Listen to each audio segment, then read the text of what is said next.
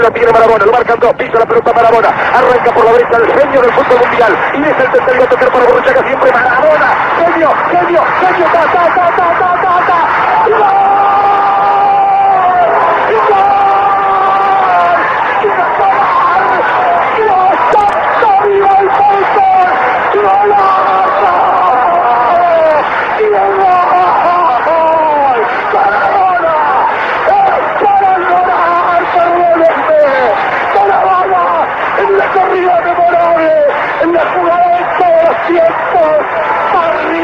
¡Gol!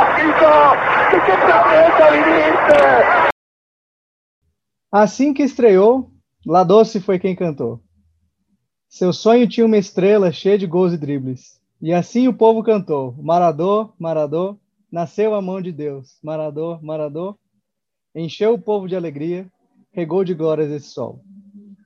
O nosso programa nessa semana não poderia ter um, um tema, um personagem diferente. É, Diego Maradona, que nos deixou na quarta-feira, é, certamente foi, foi muito marcante para as nossas vidas, para o futebol como um todo. E cada um de nós aqui do Totcast, que é um programa feito pelo blog Coração de Roma, cada um de nós, a gente tem alguma coisa, é, algum momento a ser tocado né, pelo Maradona.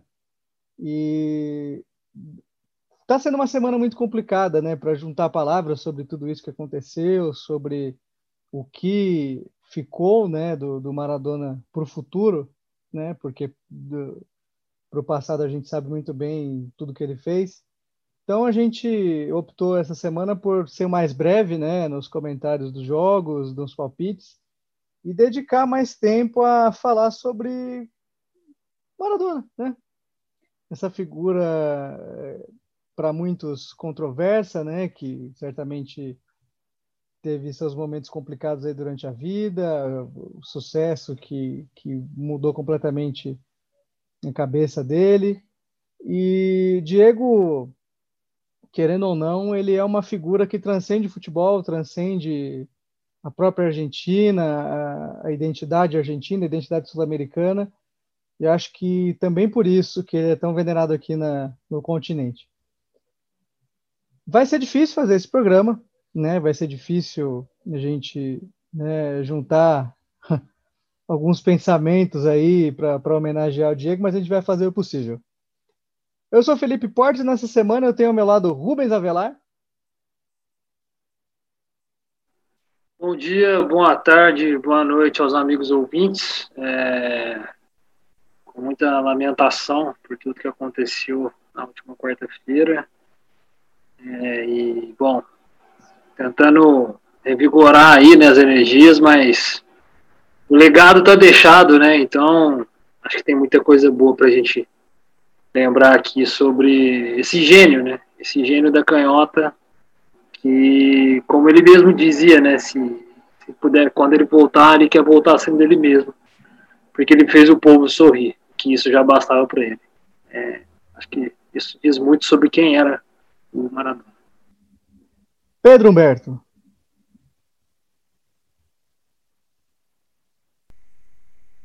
Todos, na medida do possível, né? É... Acho que essa essa notícia ela pegou todo mundo desprevenido, né? Enfim, a gente, por mais que a gente se prepare para um momento desse, a gente sabe que um dia pode acontecer, a gente nunca está esperando, né? É, eu comentei no Twitter esses dias e eu sou fãzaço do Maradona, né? O Maradona foi um dos meus grandes ídolos no futebol, é um dos meus grandes ídolos no futebol. É... Enfim, é um cara que me fez entender, me entender como um apaixonado pelo futebol, pelo, pelo me entender como um latino-americano, mais do que brasileiro, enfim, como entender como latino-americano é, entender o que é ser latino-americano. É, e eu devo muito isso ao Maradona. Acho que, é como, você, como já foi dito aí, é um cara que transcende a Argentina, transcende a América Latina, transcende o futebol. É, foi difícil, eu trabalho com esporte, né? Eu, na quarta-feira eu estava na redação, eu chorei muito chorei ainda mais quando eu saí da redação.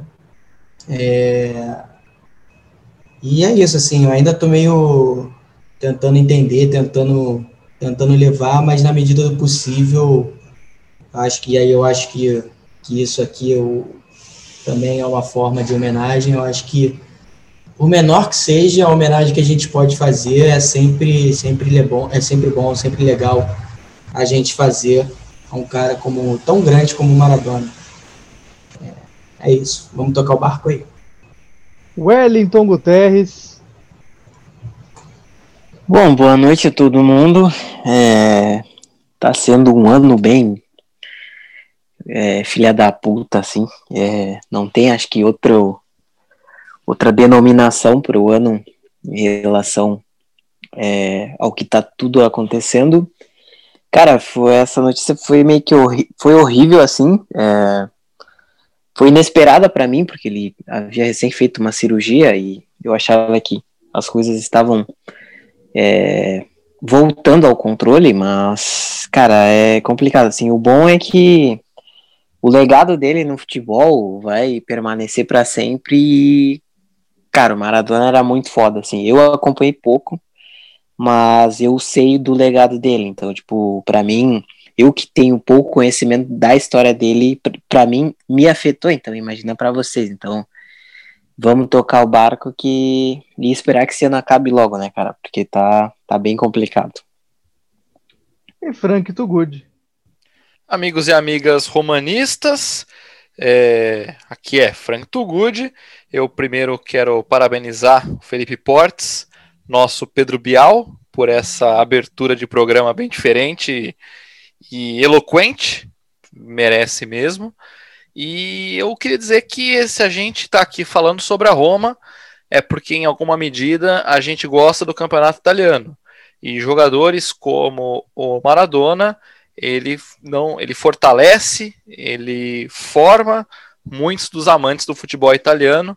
E sempre que a gente tem um craque, sempre que a gente tem um gênio jogando na velha bota, é bom para todo mundo, é bom para todos os clubes, independente se ele é um, uma equipe rival, se ele tá do outro lado, se ele tá fazendo gol contra a gente. Então é fundamental, quanto mais jogadores geniais a gente puder não só ter no nosso plantel, mas poder enfrentar, isso eleva todo mundo. Isso eleva os torcedores, eleva a organização e foi um privilégio, foi um privilégio para a Série A ter o Maradona jogando tão bem e por tanto tempo na, na velha bota. Então essa, essa é a minha abertura de hoje. Como o Frank comentou aí, é, as palavras que eu utilizei no começo do programa são da música La Mano de Dios, né, composta pelo Rodrigo Bueno, cantor argentino já falecido, e que acho que certamente é a música mais famosa né, sobre Maradona. A gente tem uma infinidade de, de músicas bem conhecida sobre ele, né? E eu acredito que essa seja seja mais tocante por uma infinidade de motivos, né? É, vamos começar falando do Maradona, claro, né? De, de, de como a gente pode é, se identificar com ele, em todas as outras coisas que cercam o universo Maradona. É, eu queria começar falando dessa música, né? É, é uma música composta, acho que entre 99 e 2000, Queria mandar um abraço para Lilian Trigo, inclusive, grande amiga juventina que contou essa história ontem.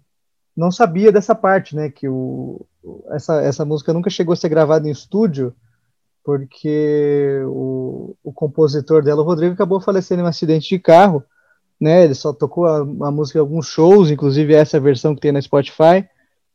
E o aspecto curioso dela é quando eu conheci essa música foi assistindo o filme Maradona by Costurica, né, do diretor Emil Costurica, e é uma cena de um bar, né, Maradona está numa festa com a família, com os amigos, e ele resolve cantar essa música sobre a perspectiva dele, né, em primeira pessoa, né, a letra conta ali, claro, os feitos do Maradona, as provações do Maradona, e, e ele canta tudo isso em primeira pessoa, eu acho que é, bem antes da gente cogitar que ele fosse morrer de uma forma tão, tão, né, tão, tão trágica assim, tão, tão de repente.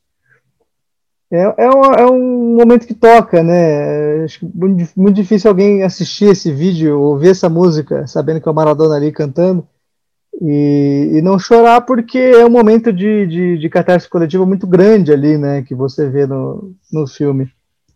E eu acredito que essa seja uma ponte, né, para a gente chegar mais perto do Diego, né, não necessariamente do Maradona, porque o Maradona é uma figura inalcançável de, de, em vários sentidos, mas como contribuição ele deixa, claro, né, a autenticidade dele, né, durante toda, toda a vida dele, toda, todo o período em que ele foi, é, esteve nos holofotes, né, ele deixa, claro, imagens maravilhosas, né, é difícil você achar um gol normal do Maradona, né, sobretudo nessa passagem do Napoli, eu, eu via sempre compilados de, de, dribles dele, de lances, de assistências, de gols dele pelo Napoli, e é, chega a ser bizarro, assim, ele não conseguia fazer um gol normal.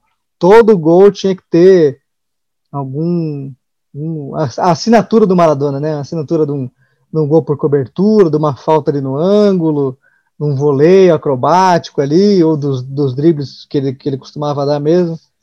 E, eu acho que a Série A, como o Frank comentou muito bem, acho que a Série A foi a que foi a maior beneficiada, né, da, da, dessa passagem do Cometa Maradona por lá, né, sete anos, que em que ele desafiou a lógica, afinal de contas o Napoli era um time é, sem expressão, evidentemente tradicional, né, pela região que que é da Itália e tal, muita torcida, mas nunca foi um clube de ponta competitivo e ele trouxe isso para o Napoli, né? Logo que ele chegou, claro, alguns meses depois ali se acertando e tal.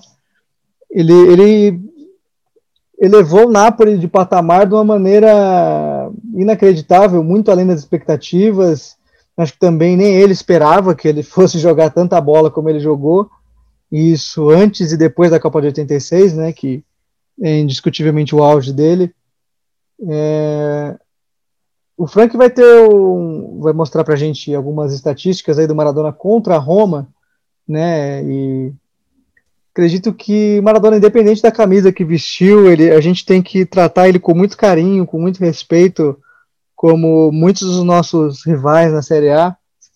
É, e pro futebol mundial, é, ter um cara como ele que não se contentou só em jogar né, durante a sua carreira, mas se alimentou do futebol de, de, de uma forma tão, tão pura, né, como ele fez, uma forma tão genuína, né, e é, é uma honra, como eu disse, é uma honra a gente ter dividido espaço do planeta Terra com ele, acho que é isso que fica, é uma emoção muito grande, é difícil também a gente é, realmente entender compreender por completo que o Maradona se foi, né, e que agora a gente só vai ter lembranças dele, não vai ter mais a reverência dele ali, né, as participações dele nos no jogos do, do Rinazzi La Plata.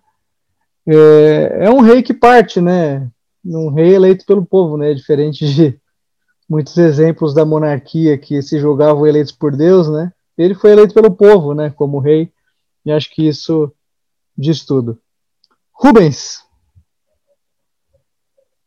sua vez. Nossa, fica até difícil. Depois de tantas sábias e, e belas palavras que você trouxe, Portes. É, eu, infelizmente não, não pude não pude acompanhar o Maradona jogador é, na época, né? Claro que a gente viu, a gente vê, acaba vendo VT e procurando jogos depois para porque é o Maradona. Quem gosta de futebol, acho que é como obrigação fazer isso. Né? Foi além de tudo, de, de, tudo que se imagina dentro do futebol. Então, é, para mim é realmente o cara que, se for para falar, alguém conquistou uma Copa sozinho é ele. E muito do que eu sei do Maradona e conheço é culpa do meu pai, assim, né? Meu pai pegou o auge desses anos 80 do campeonato italiano e então viu muito e, e assistia principalmente o Napoli, para ver o Maradona.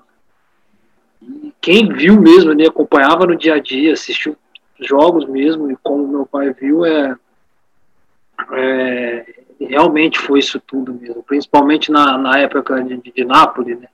É o auge da carreira dele.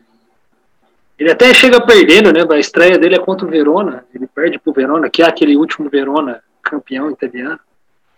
É, mas o que, o que ele transforma no Napoli é impressionante mesmo. Você vê entrevistas de, de napolitanos falando que né, a gente era só uma região com bastante torcedores aqui, do time que tem daqui, mas a gente não era nada. E pós-Maradona, tudo aqui muda. Pós ele, Nápoles virou um centro cultural, onde as pessoas querem saber da nossa cidade por culpa dele. Então, é, é um cara que realmente mudou tudo. Aquela Copa de 86 é impressionante você ver relatos. É, jogou antes da Inglaterra que ele fala, hoje eu não saio, eu não saio daqui se não for vencedor. Se a gente não for passar pela Inglaterra hoje, eu não vou sair daqui. Pensando no povo, pensando em tudo que acontecia ali, o contexto que tem aquilo, né? É impressionante. E, e, e gente como a gente, né, Portes? Como você disse bem, o cara que amou, um cara que odiou, um cara que dançou, que sorriu, que chorou, que se emocionou, como, como a gente, né, cara? É, como todo ser humano tem isso, é, mas que teve uma capacidade de transmitir emoção que eu acho que como só ele. É, só ele poderia transmitir, jogando bola, ou seja, falando alguma coisa. É, outra coisa bacana que bom, eu vou recomendar aqui também é a gente também infelizmente teve o falecimento do Vanucci na terça-feira comentei isso com o Portes no grupo, com o pessoal aqui. Tem um DVD da Placar aí, que a Placar lançava na época sobre grandes jogadores, e a maioria passou pela Série A na época. Quem narrava era o Fernando Vanucci, teve essa coincidência, e eu vi esse, eu tenho esse DVD aqui em casa, meu pai fez questão na época de comprar quando saiu. E ali você conhece muito sobre esse gênio que é o Maradona. Somente sobre essa carreira futebolística dele. E ali você fica sabendo o porquê que, que Napoli trata da maneira que ele trata e, e por que, ele é reverenciado assim, por que, muitos chamam de Deus. Né? É, outra coisa bacana é ver o carinho de todos os jogadores com ele, né? a relação. Para quem leu aí, o Frank fez um texto, Frank, sem palavras, para o seu texto, né, sobre Maradona e Totti, maravilhoso. Valeu, Rubão. Lindo ficou aí. bom mesmo, ficou bom mesmo. Ficou uma coisa deslumbrante. O Frank tá, tá de parabéns mesmo pelo trabalho. E realmente, Pedrão mandou uma mensagem maravilhosa pro Frank, até agradecendo, de tão lindo que ficou.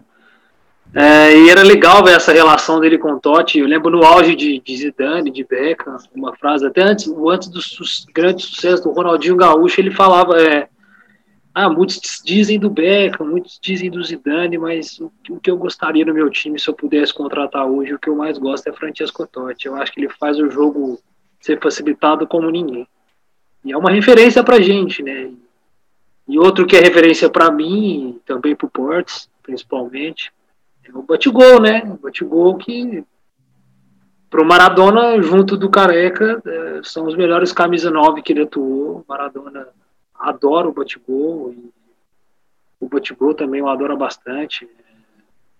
E tem uma frase interessante para encerrar o meu comentário sobre o Maradona, que como por tudo que ele proporcionou, né, sempre tem as pessoas que vão odiá-lo, né? Pobres coitados, né? quem odeia o Maradona. Só posso dizer isso, mas já dizia o Canidia, o Canidia fala muito isso. Maradona ou você ama ou você odeia. E quem odeia, ele não estava nem aí. Então, é, é o que eu tenho para dizer sobre o Maradona. Também chorei muito e sou grato. Não vi, mas sou grato por. O Pedrão citou lindamente no início, por ele carregar não só a bandeira argentina, claro que era a principal, mas mostrar a força da, da América Latina. Que, que muitas vezes, principalmente aqui no Brasil, a gente esquece muito disso. Eu acho que isso é extremamente importante. O Maradona, com certeza, é o nosso maior monumento latino-americano da história. Pedro, pode aproveitar e emendar seu comentário aí em seguida. Aproveitar que o Rubão te citou aí. Não, é, é, faço cura a tudo que foi dito aqui. Eu. O Maradona, ele é para mim, sem dúvida nenhuma, o ídolo de um time na Itália, de um clube na Itália que eu queria que fosse o ídolo da Roma. É, é um cara que eu tenho inveja, que eu invejo o Napoli por ter e poder chamar de ídolo e não ter tido na Roma. É... Porque assim, né, é um cara que conseguiu o que ele faz no Napoli, né? A gente às vezes nem tem a dimensão aqui, né? A gente está longe, enfim, a gente nem conhece muita realidade social é, da Itália. É, mas, enfim, quem, quem tem. A gente sabe, assim, a gente que vê jogos, né, vê como os napolitanos né, sofrem preconceito, inclusive já sofreram ah, é, gritos racistas da torcida da Roma. Né? É, o Sul é, é, é, praticamente um outro país, né? E ele conseguiu inverter a lógica, né? Ele conseguiu colocar o Sul é, por cima, né? É, destronar equipes milionárias né, do Norte é, inverteu a lógica do futebol. Inclusive, é só você ver hoje, né, pensando no futebol, que time do Sul, com exceção do Napoli, que tem importância no, na Itália? Ninguém, né? A Roma, se você pensar que Roma e Lazio é no centro, né? Ninguém, ninguém do Sul é, é tem força no futebol no, atualmente, né? Então, é de se tirar o chapéu que o Maradona fez. É, eu acho isso, assim, é um cara que, que eu infelizmente não tive o prazer de ver, mas eu acho que tem certas pessoas que a gente não precisa ver para apreciar, é, para admirar, para, enfim, reverenciar. É, eu não tenho muito mais o que falar, não. Eu, fiquei muito sentido, muito, muito, muito impactado é, eu, me marcou muito assim ontem e hoje, anteontem e ontem, né, quarta e quinta, melhor dizendo, enfim. É, eu chorei muito, eu estou emocionado agora. É a primeira vez que eu estou falando Maradona assim em público, né, para mais de, de, algumas pessoas, enfim. É, cara, e assim, para finalizar aqui, prometo, prometo finalizar. Eu cresci com indo dormir com meu pai lendo Eduardo Galeano para mim, né? É, contos sobre futebol. É, diferentemente das crianças, entre aspas, normais, né, que vão dormir ao som de contos, enfim, de, de, de dormir, enfim, fábulas, esses tipos de coisa, né? É, o meu pai, ele contava, ele lia para mim muito futebol ao sol e à sombra, né? Enfim, alguns contos do Galeano que é também um outro, outra pessoa que eu passei a admirar, é, já mais velho. É, e foi, eu tive meu primeiro contato com futebol a partir do Galeano, eu tive meu primeiro contato com Maradona a partir do Galeano, e hoje eu adoro Maradona, eu adoro futebol também por causa do Galeano, também, enfim, é, me reconheço também como latino-americano, como eu falei, me reconheço como latino-americano por causa desses dois. E aí, para finalizar, eu queria ler aqui um, um, trecho, um texto rapidinho, chamado O Parto, do Eduardo Galeano. Muito rápido. Achei que era Faroeste Caboclo, Pedrão. Ainda bem que é outro não, texto. prometo que não é. O Parto. Ao amanhecer, Dona Tota chegou a um hospital no bairro de Lanús. Ela trazia um menino na barriga. No umbral, encontrou uma estrela, na forma de prendedor de cabelos, jogada no chão. A estrela brilhava de um lado e no outro não. Isso acontece com as estrelas todas as vezes que elas caem na Terra. E na Terra reviram. Em um lado são de prata e fulguram esconjurando as noites do mundo.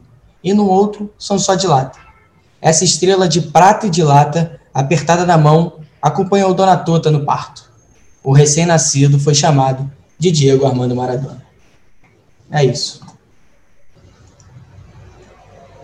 Well, sua vez agora de homenagear Diego, por favor.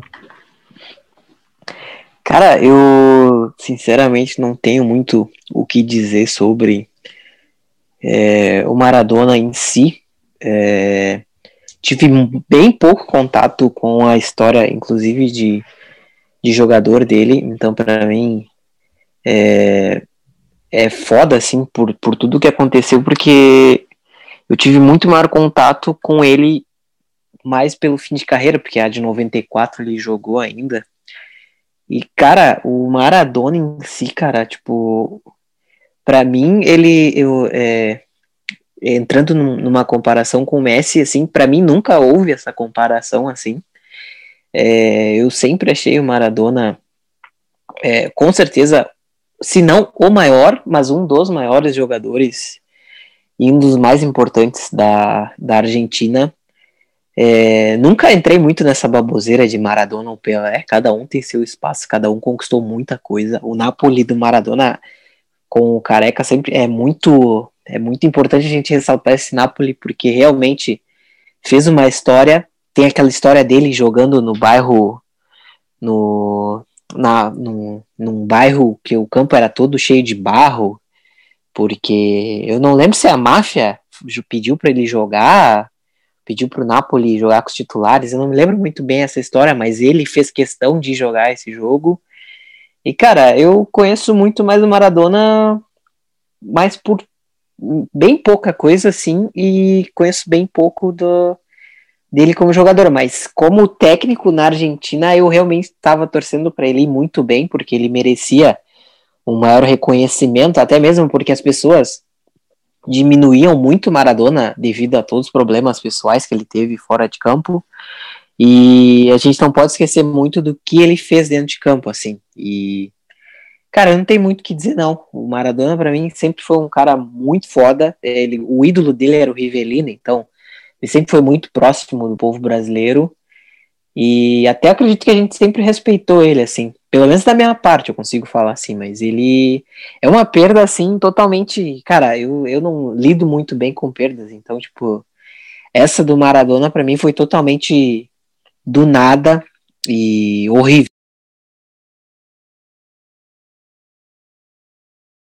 Frank, teu comentário? Eu nunca entendi o Maradona. E talvez ele não devesse ser alguém que a gente precise entender. A gente pode admirar o Maradona. E em alguma medida eu consigo fazer um paralelo com o Garrincha. É, também outro gênio, que também em alguma medida viveu como quis e também em alguma medida perdeu para si mesmo. Talvez a diferença seja um pouco de personalidade. O Maradona tem, tinha uma personalidade um pouco maior, mais forte do que a inocência do Garrincha, é, a pureza que ele tinha também. É, mas como nós estamos no podcast, certo? Estamos aqui no podcast sobre a Roma. Eu fiz um levantamento sobre os jogos que o Maradona fez contra a Roma, todos eles pelo Napoli. E para o torcedor romanista fica aí a, a, a, o detalhe, né? Fica aí o, o gostinho, o tempero, porque foram 12 jogos, são duas vitórias do Napoli nesse período, apenas duas vitórias do Napoli, seis empates, né? Sempre com placares muito magros, 0 a 0 1 a 1 e quatro derrotas. O Maradona perdeu quatro vezes para Roma. E em todos esses jogos, nesses 12 jogos, o Maradona fez cinco gols contra nós. Então, o que eu posso dizer é que foi um prazer, foi um prazer e uma honra poder ser adversário do Maradona, poder tomar esses cinco gols e, para o nosso lado, felizmente, derrotá-lo quatro vezes aí. É interessante que foram vitórias e derrotas dentro e fora de casa também, né? É, Maradona fez o único gol da vitória de 1 a 0 da, do Napoli sobre a Roma no Olímpico em 26 de outubro de 1986. Então, é, ele se mostrava extremamente decisivo também nesses, nesses momentos.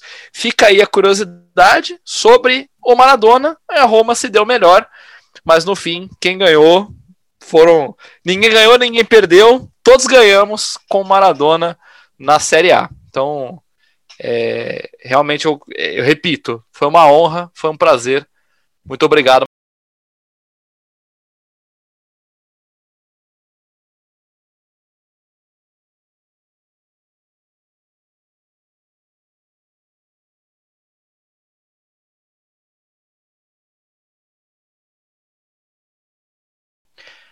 Portes, posso só falar mais uma coisinha?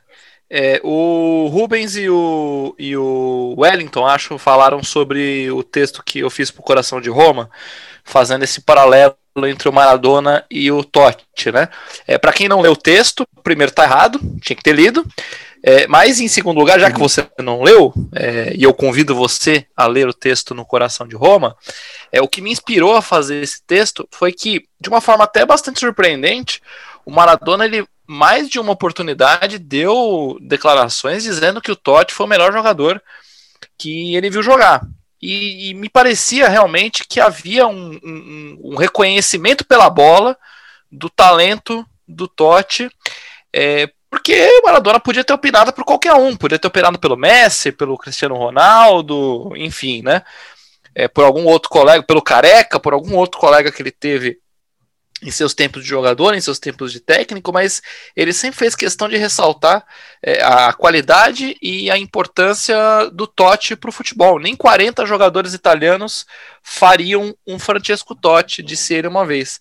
E eu, não, eu, de alguma maneira, enxergo que essas duas figuras, o Totti e o Maradona, são pessoas assim. É, é, de, de, de espectros muito diferentes. É, você não enxerga no Diego um Totti e não enxerga num Totti um Diego. É, e mesmo assim, eles se conversam em alguma medida. E esse é, é a mágica, esse é a, é, é, é, é a, a, sensibilidade que o futebol pode trazer para gente. Pessoas tão diferentes, de origens diferentes, de trajetórias diferentes, é, eu pontuo isso no texto. O Maradona ele foi um, um cara que jogou por vários times argentinos, é, foi para o exterior, fez carreira Barcelona, Nápoles, voltou para sua terra natal, mas para onde ele foi, ele levou aquilo que ele acreditava. Ele levou a Argentina, em certa medida ele levou o Boca Juniors também, que é o time que ele torcia.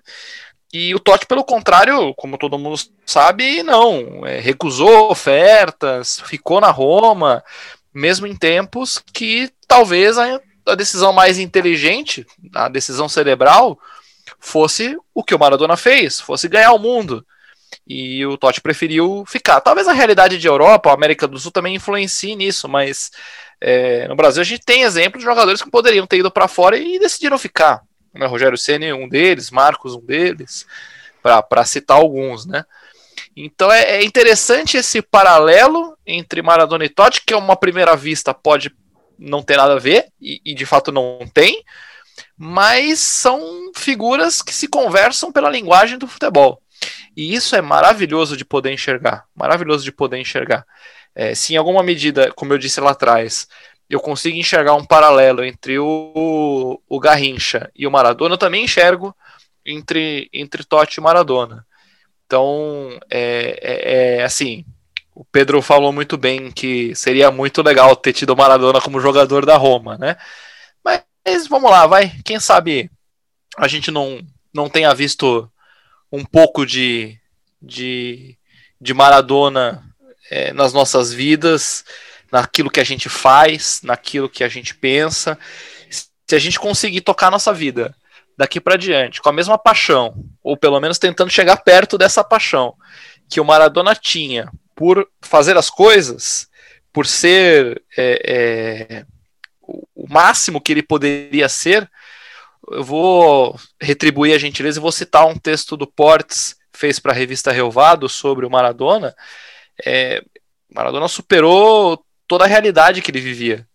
Então, se a gente puder superar a nossa própria realidade, a exemplo do que Maradona fez, é uma boa maneira de retribuir tudo que ele foi para o mundo do futebol, independente de posições políticas, independente é, do uso das drogas, independente é, é, de, de posturas que talvez hoje em dia elas não sejam aceitáveis no mundo que, em que a gente vive. É, mas se a gente for extrair o melhor disso, e eu acredito muito como filosofia de vida, extrair o melhor do que a gente pode ter das pessoas, é, que é essa paixão que o Maradona representa. A paixão que a gente viu os torcedores argentinos em velório. É, River Plate e, e, e, Boca Juniors se abraçando. Se a gente conseguir ver e, e colocar um pouco na nossa vida dessa pulsação que foi o amor pelo Maradona, eu acho que a gente vai conseguir ser seres humanos melhores. É, eu acho que é bem por aí mesmo. Essa, essa imagem do, dos torcedores de Boca River se abraçando no velório é, é emblemática, né? Tudo fica para depois, né? Vamos ter gente já problematizando Maradona, porém, e eu não acho que seja uma hora para porém, sabe? Alguém desse tamanho, né? Não, não podia cair nessa esteira de problematizações bizarras aí que as pessoas fazem só para aparecer. Mas, e, Portes, é, é uma, é uma simplificação que eu acho que hoje em dia é muito preguiçosa a gente ter. É, Maradona, ele. A complexidade do Maradona fala por si só. Então é essa questão de simplificar pela questão das drogas ou, ou por qualquer outro defeito que ele tenha, é, é para mim é preguiçoso. Para mim é, um, é, uma saída muito fácil. Assim como é estigmatizar o Casagrande, por exemplo. Então, não realmente não, não acho que seja o caminho que as pessoas deveriam adotar, mas enfim, né? É, vivemos num mundo em que é, a gente tem mais a lamentar do que qualquer outra coisa. É, e para finalizar o tema, inclusive finalizar as homenagens, eu acho que a gente não, nunca pode tratar o Maradona como uma coisa só, né? Ele não foi uma coisa só, um, Correto. uma pessoa totalmente boa, uma pessoa totalmente ruim, é, uma pessoa que sempre aprendeu com os erros, até porque ele repetiu alguns deles, né? E, e não cabe a gente julgar nessa hora. É, eu, eu, nesse mesmo texto que o Frank citou, eu falo sobre as circunstâncias, né, de vida que é, o Maradona não foi o que ele foi porque ele quis, né? Maradona foi o que foi pelas circunstâncias que, que foram dadas a ele, né? E acho que a gente perde muito da discussão quando a gente quer ficar se atendo a, a colocar ele numa caixa boa, numa caixa ruim, e tem uma grande área cinza. O Maradona é uma grande área cinza, né? Acho que para todos os assuntos que ele se propôs a, a comentar, encabeçar, e de forma alguma a gente poderia é, reduzir ele, resumir o Maradona. É, vamos, vamos né, usar um, um, neologismo aí, ele é irresumível, né? Eu acho que é isso. É, vamos respirar fundo agora, né, e passar para a segunda parte do programa, que agora vamos falar de Roma, né? A gente não queria, não, né? Vamos lá. É, no último final de semana, a Roma enfrentou o Parma no, no último domingo. É, eu vou ser muito breve nesse comentário porque eu só vi o segundo tempo. Eu tinha ido no mercado no primeiro, acabou demorando mais do que eu imaginava, e quando eu voltei já tinha sido resolvido o jogo, para minha alegria, né? 3 a 0 E a verdade é que poderia ter sido bem mais, né? 6 ou 7 a 0 ali, a Roma teve muita facilidade, ah, ao contrário do que eu tinha dito no, no meu prognóstico. Né? Talvez eu estivesse esperando demais do Parma. E foi mais uma vitória de, de, encher os olhos, né? Porque a Roma não parou de jogar no segundo tempo, agrediu o tempo inteiro. Aí eu posso falar realmente da parte que eu vi, né? Que não desistiu de atacar, é, quis é, aumentar o placar a todo momento. Faltou um pouquinho de sorte ali, talvez um pouquinho de pontaria, mas eu fiquei muito animado com o que eu vi, né? E mesmo quando a Roma, aí obviamente, né? No, no final do jogo ali é, diminuiu o ritmo ainda que, que, que continuasse atacando, mas é, soube entender a circunstância da partida para não precisar é, continuar com o pé lá no pé lá no fundo, né? E mais uma atuação que a gente elogia, né? A predisposição ofensiva do time, como todas as peças encaixaram, o Arra Maioral foi bem, né, na medida do possível, na medida do que a gente pode esperar dele. E é difícil até reclamar sobre alguém aí, alguma, dar alguma cornetada. Vou ficar só com a, com a questão positiva mesmo, foi muito bom. Poderia ter goleado e se, você simplesmente não, não corneta um time que ganhou de 3 a 0 no primeiro tempo, né? Eu vou encerrar meu comentário com isso. Rubão, o que, que você achou dessa vitória aí? É, então, Potts, você ressaltou muito bem. É, quando mete um 3 a 0 e com a autoridade que foi a da Roma, não tem o que falar. Foram, foram 27 chutes, 21 chutes. Peraí, peraí, eu acho que eu confundi. Só corrigir aqui. Foram 21 chutes, 7 no gol, contra um chute total do Parma, que foi um único gol e foi o único chute da partida toda. Então, assim, se defendeu muito bem, atacou muito bem, é, criou muito bem, todo mundo se movimentou muito bem, não tem quem criticar nesse jogo, não tem o que ressaltar desse jogo. O nosso medo que a gente, principalmente eu tinha, que eu ressaltei no programa anterior, que era a bola em profundidade por conta da velocidade do Gervinho, não aconteceu. A defesa foi impecável, o time todo foi impecável. É uma vitória muitíssimo animadora. Claro que o Parma não está lá essas coisas, mas também a Udinese não está lá essas coisas e deu trabalho para gente. E dessa vez, o Parma, que não está lá essas coisas, não deu trabalho para gente. Então aí já é uma coisa que a gente vê uma evolução e vê uma evolução do Borja Maioral. Já aí com os seus golzinhos, se movimentou muito bem, melhor partida dele de todas que ele fez aí na Roma, com certeza. É, quem sabe vai se, se empolgando ali, se adaptando um pouquinho mais, para quem sabe fazer um pouco mais o que o Cristante fez temporada passada, que terminou com cinco gols e dois gols. Ele já tem três gols. Pior que o Cristante, não, o Kalinic.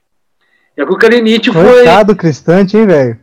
É que o Kalinic foi fazer o primeiro, primeira assistência em, janeiro. Eu sempre lembrei disso aqui. Primeira efetividade foi em janeiro. O gol foi depois ainda.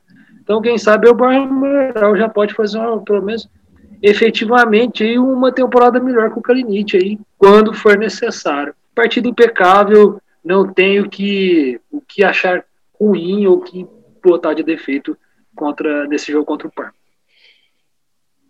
É, Pedro? É, eu concordo, eu, eu falei uma coisa, cara, e, eu, e isso me preocupa legal. É, a Roma, ela tá me fazendo me empolgar com a Roma. É, eu não pretendia, eu não tinha essa pretensão, é, eu não imaginava que depois de nove rodadas, nove rodadas, não é isso? Que depois de nove rodadas a gente estaria nessa, oito, né? Oito rodadas, nona rodada agora. É, mas, e aí eu não digo nem pelo resultado, pelos resultados, eu acho que assim, eu recentemente, né, no, no, depois do jogo contra o Milan, que a gente ficou comemorando aqui e tal, eu bati muito, né, eu achei que a Roma, enfim, ela ela poderia ter jogado melhor, tal. Eu fui muito crítico a atuações, a outras atuações é, no campeonato italiano contra o Udinese, é, contra o Milan. É, e eu acho que a Roma ela tem se encontrado cada vez mais. É mais do que ganhando, a Roma tem jogado muito bem. A Roma jogou muito bem contra o o, o, o, Genoa na última rodada antes da data FIFA, jogou muito bem, muito bem. Ganhou de 3 a 1 mas tomou também um gol que mentiroso. É, e jogou muito bem contra o Parma. É, começo meio lento ali, meio devagarzão. Eu até na hora que saiu o primeiro gol, mandei no nosso grupo do WhatsApp, eu falei assim, nossa, ainda bem, tava com a carinha de um 0 a 0 feio. E depois que fez um a 0 cara, abriu a porteira. Foi, foi muito fácil, assim. Foi o que o Porte falou. Poderia ter sido seis tranquilo ali. É...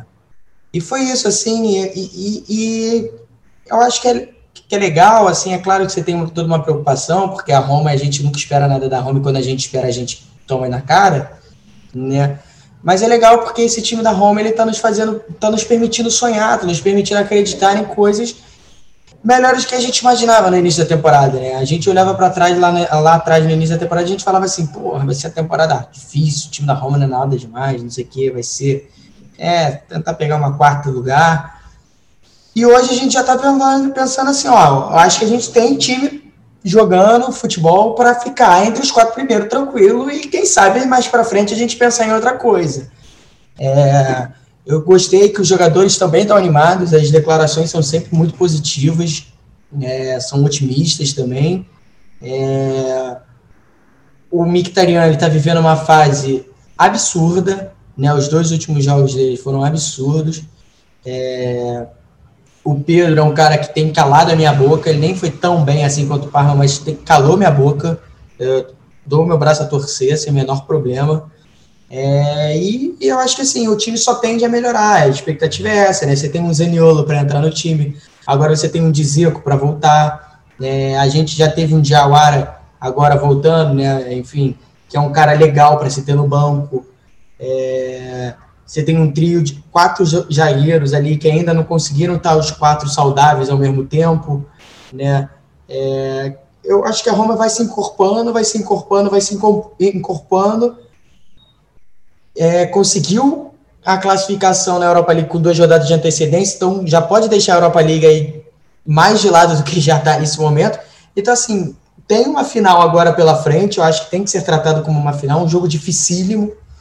É, e eu acho que vai ser um jogo que vai ser divisor de águas, assim, para o que a Roma pretende no campeonato. Eu estou falando muito aqui nos, nas minhas últimas participações, eu bato muito nessa tecla. Está um campeonato muito equilibrado. É, você tem oito times ali, estou tirando o Verona, você tem oito times, esse ano você tem um Sassuolo que não tinha na temporada passada, né? A gente sempre trabalhou com sete números para seis vagas, sete times para seis vagas. Esse ano a gente tem oito. É, você tem oito times ali que estão fortes, muito fortes, né? Que são times mais acima dos demais mas que tem times que estão tropeçando muito, né? É, é, um empate aqui, é uma derrota ali, é um começo ruim para um time aqui. E eu acho que a, é a oportunidade da Roma botar um, um sprint legal nesse início. É, se a gente pensar que a Roma, a única derrota foi fora de campo, né?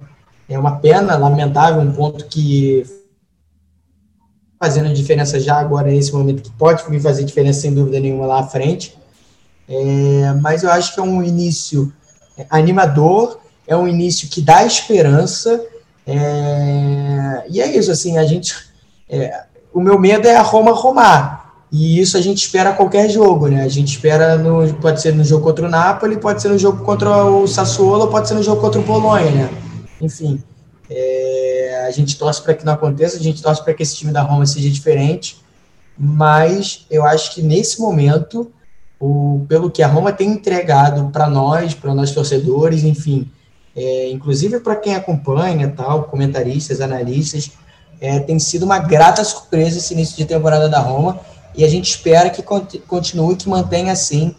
É, e, de novo, contra o Napoli vai ser um divisor de águas na minha cabeça. Assim, eu acho que é muito claro o que, que a gente tem, o que, que a gente quer disputar a partir daqui. Beleza, a gente está em terceiro lugar, a gente está a, a, dois, a três pontos do líder, a um ponto do segundo colocado, mas também a dois pontos de ficar fora do G4.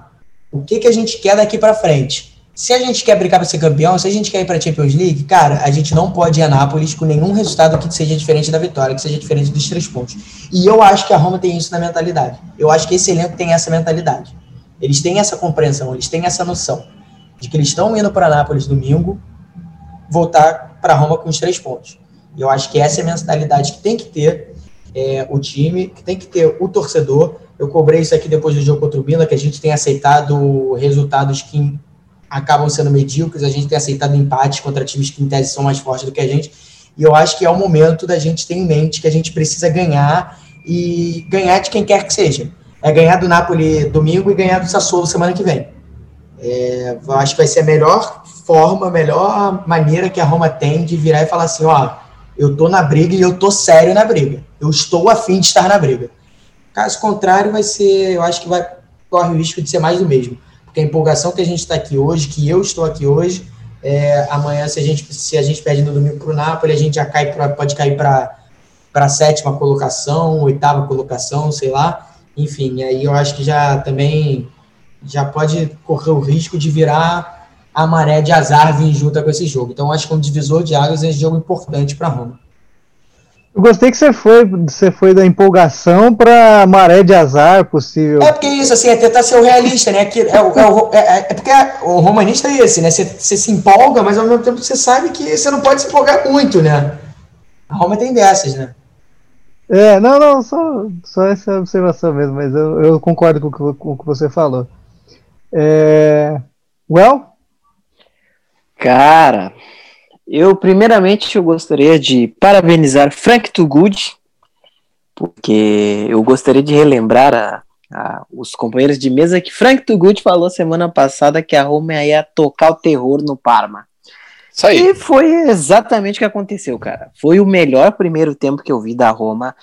Faltou só mais um gol pro Borja Maioral fazer aquela homenagem pro Rubão, que eu falei que ele ia fazer. E, cara, eu. O Gervinho. Eu fiquei um pouco impressionado com o Parma, cara. Com a. a eu não diria ruindade do Parma, mas eu diria que o time é muito aberto, cara. É tão. Tem, tem tanto espaço para jogar quanto a Roma, sabe? E a Roma aproveitou exatamente esses espaços que o Parma estava dando. O Mkhitaryan simplesmente está num momento fenomenal e o terceiro gol da o Mkhitaryan fez um golaço, mas o terceiro gol da Roma da, do, do time em si foi um golaço, mas um golaço. O segundo tempo eu já olhei meio meio morgado porque eu já sabia que, que o jogo já estava meio que definido. Mas, cara, foi um dos melhores jogos da Roma, se não o melhor do italiano. Fiquei um pouco assustado com o Parma. O Liverani vai ter um trabalho gigantesco para equilibrar aquele time. E a Roma fez o que o Pedro já, já tinha dito há um bom tempo na, no programa e que eu concordo agora, de que a Roma, nesse momento, jogo em casa, tem que tocar o terror mesmo e tem que ganhar de, de seja a Parma, seja a Milan, seja a Inter não importa o time. E eu acho que o Fonseca tá começando a botar isso, essa mentalidade na cabeça do, do time. Eu não sei, eu não sei o que vai acontecer nesse jogo contra o Napoli, porque o Napoli também é um time que tem grandes esperanças nesse campeonato. Eu, se a Roma perder esse jogo, cara, para mim vai ser um jogo que eu já espero que a Roma possa perder. Eu não tenho essa essa visão do Pedro de que a Roma tá chegando lá com o pensamento de que vai ganhar, porque, na minha opinião, o elenco deles é melhor que o nosso. Mas eu acredito que eu antes eu não pensava em vaga na Champions League. Hoje eu já tenho esse pensamento. Eu já acho que pode dar sim uma vaga na Champions League. E eu acredito que o Fonseca tá tirando leite de pedra, tá fazendo um, um, um baita de um resultado com um elenco curtíssimo e voltando o Zaniolo, é, o Dzeko até mesmo voltando a jogar, porque agora já voltou no jogo do Cluj, que a gente vai falar depois, eu acredito que ela possa até brigar pela Champions League. Eu não posso afirmar que vai brigar, mas pelo que tá jogando, cara, com certeza uma Champions League, pelo menos uma pré-Champions League, a Roma tem muito chance de, de conseguir. E de resto é isso, cara. De resto eu fiquei bem feliz pelo jogo. É, Borja Maioral meteu um, o gol do Borja Maioral foi um gol, acho que vocês estavam reclamando que ele estava definindo a jogada muito mal. Teve uma no Genoa, se eu não me engano, que ele bateu muito mal e essa ele fez um, um, um bonito gol e o Mictaria sem palavras, cara, sem palavras assim. Eu achava que ele estava indo para Roma só para ganhar dinheiro, mas bem pelo contrário, é jogador de confiança do Fonseca e tá mostrando porque o Fonseca confia nele, assim, cara, porque tá jogando muita bola, mas muita bola. Frank? Alô? Oi, Frank? oi, cheguei. Oi. Ah, tava achando que tinha morrido, hein? Não, eu só dei um susto agora. É, então, eu. Muito obrigado pela lembrança, Well. Agradeço que os meus comentários aqui eles ressoam em alguma pessoa. Então, fico feliz. Se o ouvinte não, não, também. Não se iluda também, não se iluda. não, mas é, como o El falou, a Roma fez exatamente aquilo que eu achei que ela fosse fazer. Então, era o básico para esse jogo, era exatamente isso. Porém, eu vou numa linha totalmente diferente de todos os outros colegas, sem ah, discordar de ninguém, muito pelo contrário, mas justamente por concordar eu preciso ir numa outra linha que é a de estar muito preocupado com é, a boa fase, tanto de Pedro, mas principalmente de Mictarian. Por que isso? Porque são dois jogadores que têm lá sua certa idade, têm lá seu certo histórico de, de lesões, e ainda não, aparentemente, né, até onde a gente sabe, ainda não foram infectados com o Covid-19, então a roleta da probabilidade da gente perder um ou dois desses pilares do time por algumas rodadas, ela vai aumentando a cada rodada que vai passando. E eu não tenho certeza nenhuma de como é que o time vai reagir sem esses dois jogadores. É, não só por uma ausência temporária de, ah, beleza, vai rotacionar o time como tem feito na Europa League. Não, é assim, não podemos contar com ele ou com eles, principalmente Mictarian. Então, não sei como o time vai reagir, eu não sei como é que o time vai reagir mentalmente, principalmente, não sei como o time reage em campo, a ausência desses dois, porque é, é a fase é notável. O Mkhitaryan tá comendo a bola, o campo, as traves, o estádio, ele tá engolindo todo mundo. Felizmente para o nosso lado e que continue assim, mas é, eu, eu não gosto quando o time ele é, constrói os seus resultados com base ou muito em função de um jogador só ou de dois jogadores. Eu, na minha concepção de futebol, eu prefiro quando o time joga em conjunto, quando você tem uma, uma divisão mais equânime, já usando o meu vocabulário nesta edição, porque eu gosto de fazer isso. É, cada, cada, cada podcast eu uso uma palavra legal diferente. Então eu gosto quando há uma, uma a distribuição equidistante entre os, tá, tá, os tá, tá jogadores tá, com seus com seus números de gols. É, eu prefiro do que tá tudo num, concentrado num jogador só. É, fica aí a minha ressalva. Espero que isso não seja uma zicada, né? É, me faltava durante é, o final de semana ou essa semana a gente ter mais notícias, mas espero não estar zicando a equipe. É, mas é a única coisa que me preocupa, sinceramente, porque o time, é, se vai ganhar o campeonato italiano, se vai classificar para a Champions League, é, não dá para, evidentemente, não dá para saber. Pai Frank ainda não tem essa, essa probabilidade, mas é, é realmente é muito gostoso ver e, e esperar pela Roma jogar todo final de semana. Que continue assim. Tá divertido, né? Tá divertido tá, tá como há tempos não era. Acho que esse é o grande trunfo do Fonseca que eu nunca critiquei, e se vocês procurarem aí nos primeiros programas, vocês vão ver que eu sempre defendi a permanência de Paulo Fonseca. Aham. Vocês vão perceber que eu era o maior defensor da sequência do trabalho dele. Né? Não, tem, não tem nem vergonha nessa careca branquela. E, e vocês também, né? É mais ou menos isso mesmo. Eu sou um grande defensor do trabalho do Paulo Fonseca, agora. E vamos, vamos falar a verdade, né? Agora eu sou. Mas é, eu tô realmente agora. O Frank disse isso, colocou de uma, uma, forma bem legal. Que agora a gente espera, né, os jogos da Roma no final de semana. Liga Europa nem tanto porque, né, essa fase aí, grupo da média e tal. Mas a gente já fica esperando, né, o jogo do final de semana com certa ansiedade. E a Roma está atendendo essas expectativas, então está sendo muito bacana esse momento. Vamos aproveitar enquanto esse momento né, ainda está, está entre nós, porque ele não vai durar por muito tempo, né? Então, né, a, gente, a, gente pega o que tem e, e, é mais ou menos isso mesmo. Vamos passar para o tema da Liga Europa, agora que a gente tem um pouquinho tempo para tocar o programa, e a gente dá os palpites. Os palpites de hoje para o jogo do Napoli, eu gostaria que vocês fizessem como no programa passado, né? Uma frase ali justificando e o placar, por favor, é, só para avisar vocês de antecedência. É, o jogo contra o Cluj durante a semana é, eu não vi, então realmente eu não posso comentar. Eu até poderia ter visto o segundo tempo, mas eu optei por não ver, né? Isso foi uma opção minha. E eu gostaria de deixar o espaço aberto aí para os nossos colegas comentarem o que, eles, o que eles viram, se eles não viram, tudo bem, não tem problema. E quem viu, pode comentar aí, eu vou deixar o Rubão começar. É, então, foi aquele jogo que, bom, vamos ser bem honestos, o primeiro tempo foi total de dar sono. Você pega e procura highlights lá, vai ver os melhores momentos lá no, no, no, site da ESPN lá que transmitiu, é um lance do Cluj e um lance da Roma e acabou.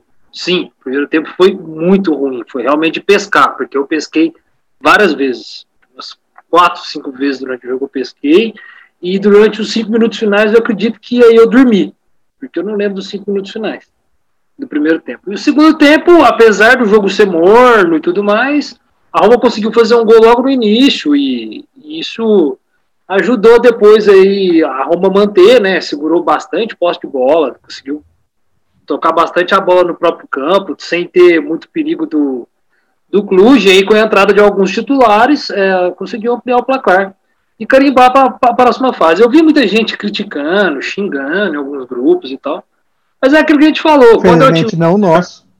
Não, não era o nosso, mas tem aquilo que a gente falou. Quando, quando é o time reserva, a gente espera que talvez a atuação não vá ser isso tudo. E foi fora, contra um Clube que estava um pouco mais reforçado que da outra vez, debaixo da neblina e tudo mais. Então, assim, por mim, não teve que xingar, criticar, cobrar a atuação do time totalmente é, reserva e tudo mais, mas fez o seu papel. Conseguiu fazer 2 a 0 carimbou o passaporte. E agora o Frank ainda citou esse, essa coisa de Mictar e Pedro, por exemplo, os dois jogos próximos importantíssimos, que é Nápoles e Sassuolo, o meio de semana vai estar tranquilo para poupar ambos. Você pode colocar até a molecada da base agora, sabe? Tá classificado. Para Roma não ficar em primeiro do grupo, para não ficar em primeiro do grupo ela tem que não nem empatar, perder os dois jogos e ter combinações um pouco de resultado. Então, assim, é, tá evidente que provavelmente vai acabar em primeira colocada ainda do grupo. Mas foi uma partida assim abaixo, claro que a gente que a gente tá, que a gente viu contra o Parma, que a gente viu contra o Genoa, na goleada mesmo contra o Cluj, não foi igual.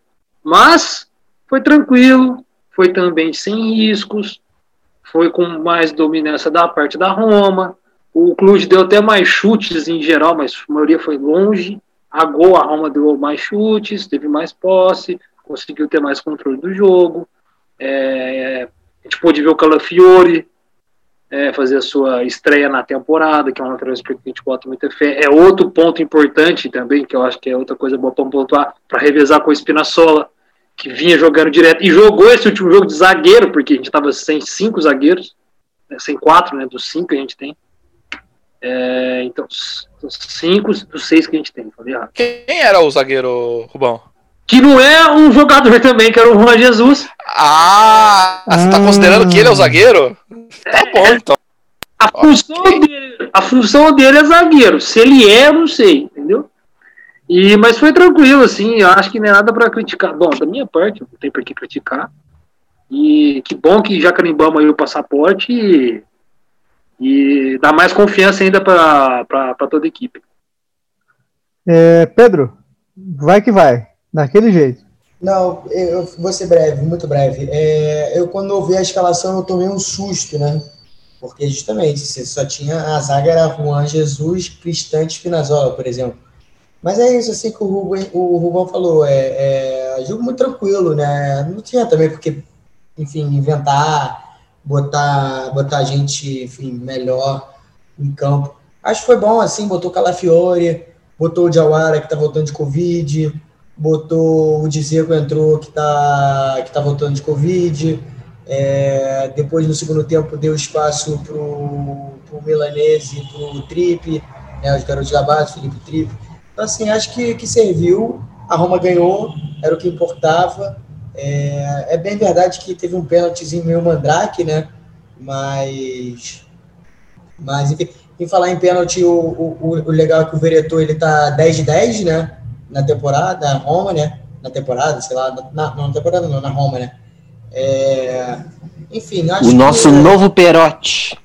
É, hum, é, é, isso, assim, eu não tenho muito o que, que comentar também, não. Acho que foi um jogo foi um jogo feio, mas um jogo que a gente já esperava também, é, enfim. E o, a Roma, o importante é que a Roma ganhou, garante a classificação, tá com tem que garantir agora a primeira colocação, mas também vai garantir com certa tranquilidade, imagino eu, já no próximo jogo provavelmente. E é isso, assim, é foco mesmo no Napoli e no Sassuolo. Well, daquele jeito, no galeto. Beleza, eu já vou entregar aqui, ó. Uh, primeira coisa, Gostaria de. Eu vi o jogo tal qual Felipe Portes, malhando minha bunda, estava fazendo meu treininho. Eu não estava malhando minha bunda, não, fale por você. Meu Deus, meu Deus, que imagem horrível. Então eu estava fazendo meu treininho de. fazendo meus exercícios. Primeiro, primeiro tempo, olha, uma das coisas mais chatas que eu já vi na minha vida, um dos tempos mais chatos que eu já vi na minha vida. A Roma não muito afim de jogar, o Cluj sendo Cluj, não jogando nada também. É, segundo tempo, um gol cagado, gol contra, um pênalti mentiroso, por sinal. E eu troquei de canal para ver Malhação, para falar a verdade, porque me interessava muito mais. E eu só queria dar um parabéns para todos da mesa, porque uns podcasts atrás a gente, a gente comentou que esperava do Fonseca que ele classificasse a Roma com duas rodadas de antecedência na Europa League. Se eu não me engano, foi o Pedro que falou isso. E eu gostaria de parabenizar, porque isso aconteceu e próximas rodadas a Roma deveria dar uma, um espaço para a garotada da base, até mesmo porque a gente já comentou que o elenco é curto. E o Frank trouxe aí duas, duas situações que podem acontecer com o Mictarian e com o Pedro, então é melhor dar descanso para a velharada, porque eles já estão numa idade um pouco avançada. De resto é esportes. Próximo. Frank, sua vez, você tem ah. 10 segundos. Portes, eu vou tratar a Europa League do mesmo jeito que o Fonseca trata. É, põe o que tem, é nós e vamos nessa. Próximo jogo. Que isso, hein? Ah, Portes, tá falando sério. Ele fez o mínimo. E é isso. Não precisa de mais do que foi feito. Tá, tá ótimo. Tá eu gostaria também de parabenizar Rubão por prestar atenção nesse jogo. Porque se tem uma coisa que eu não fiz, foi prestar atenção. A hora que ele começar a levar a sério a Europa League, aí eu começo também a levar a sério a, a Europa League. É, por enquanto é mais um jogo no meio da semana aí, põe os moleques para jogar e é nóis. Vamos nessa. Ô, El, mas é igual eu falei, deu umas pescadas, deu uma cochilada ali. Foi fácil. O primeiro tempo não foi fácil, não. Acontece. Sim, cara, o primeiro tempo foi horroroso, cara. Foi horroroso. E, eu, a Roma não tava afim de jogar o Portes quer, quer fechar o assunto, só para eu arrematar. Você pode reparar, todos os jogos foram iguais. A única diferença foi, foram os gols. Num deles saiu o gol de mais, em outro saiu o gol de menos, mas é, é, basicamente os jogos foram todos iguais. Toca aí que dá, não se esforcem, não se machuquem, não, não façam cagada, que tá tudo certo. Então, é, próximo, segue. Se fosse FIFA, ia simular o jogo. Sabe quando você simula o jogo para não ter que gastar tempo na partida? É isso. Foi Gente, isso que o Fonseca fez. Simulou e foi. É, é o Frank foi mutado da hora. Não fui eu, eu juro. Mas vamos lá. É, objetividade agora, meus queridos, aqui no gás. Palpite, o placar e uma justificativa para o jogo. Não comentem além disso. Meu, meu palpite é 2 a 0 não vou comemorar. 2 a 0 para Roma, não vou comemorar essa vitória. Rubão. É, por tudo que aconteceu essa semana e olhando o histórico do Napoli contra os times da de cima, perdeu para o Milan, ele perdeu para o Sassuolo, ele perdeu para Juventus, é, então assim, e ganhou da, da Atalanta, né? Foi até uma goleada na Atalanta, 4x1. Mas tem o desfoque lá do Bakayoko, que foi expulso contra o Milan, e do atacante que chegou, o Ossin, né? Rubão, palpite justificativa, vamos. E a Roma também estava desfalcada, mas por tudo que aconteceu, eu acho que esse jogo é um empate entre um a um e espero que o Fonseca explore o Giovanni de Lorenzo, que ele foi uma avenida contra o Milan. É isso. Pedro.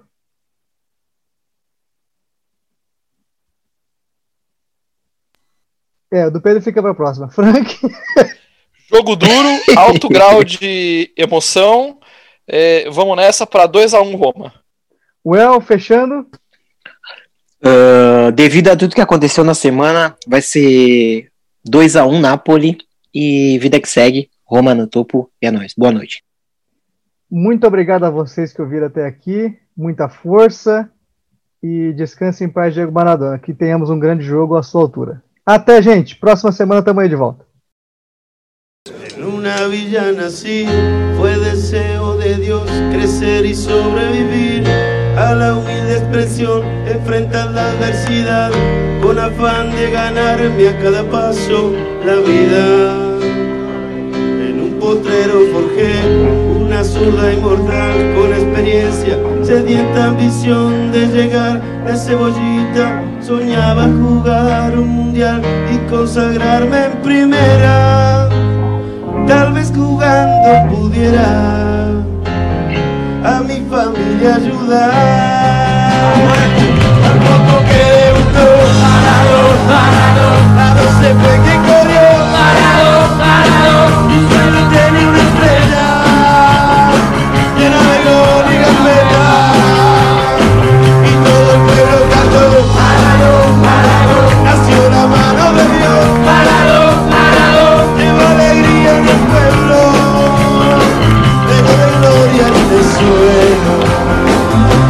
pague una cruz al sol por ser el mejor, por no venderme jamás al poder enfrenté curiosa debilidad si Jesús tropezó porque no había de hacerlo yo. Mamá me presentó una blanca mujer de misterioso sabor y prohibido placer que deseos y usarla otra vez involucrando mi vida es un partido que un día, un día voy a ganar.